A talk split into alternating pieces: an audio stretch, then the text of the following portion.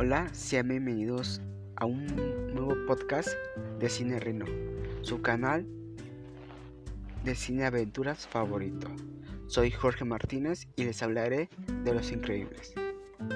Es una película de animación y aventuras y superhéroes dirigida por el estadounidense Brad Pitt y producida conjuntamente por los estudios Walt Disney y Pixar Animation Studio, cuyo estreno tuvo lugar en noviembre de 2004 en el Festival de Cine de Londres en Reino Unido.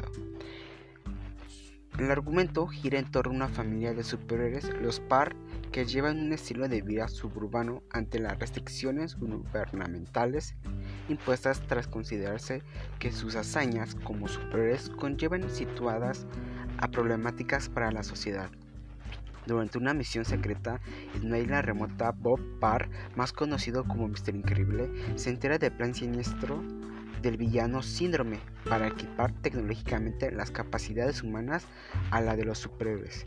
Se trata del sexo firme de Pixar, cuya dirección y guion corrió a cargo de Brad Bird, mientras que John Leicester se encargó del proceso de producción. Además, los actores Craig Nelson, Holly Hunter, Spencer Fox, Sarah Bowell, Jesse Lee y Samuel Jackson, entre otros, presentaron sus voces para el reparto protagónico en la cinta. Asimismo, Los Increíbles tuvo un buen rendimiento en taquilla a recaudar más de 600 millones de dólares en todo el mundo y obtuvo críticas favorables en varios medios, entre los cuales incluyen los sitios recopilatorios Rotten Tomatoes y Metacritic.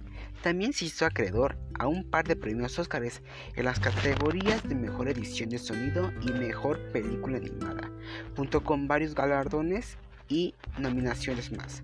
Tras su estreno, el filme vino acompañado de numerosos productos, particularmente historietas y videojuegos. Bueno, dicho todo esto, a mi parecer, fue una película increíble que marcó mi infancia, ya que esta película la vi cuando tenía 10 años. Esta película me encantó porque para mí los superhéroes eran lo máximo y siguen siendo lo máximo en una parte de mi vida. Y fue una película muy importante porque habla que tú sin ser superhéroe puedes cumplir tus metas y luchar por lo que quieres. Por ejemplo, el villano síndrome quería ser superhéroe, pero lo rechazaron la sociedad en sí y cumplió sus metas. A pesar de que sea negativo, lo cumplió.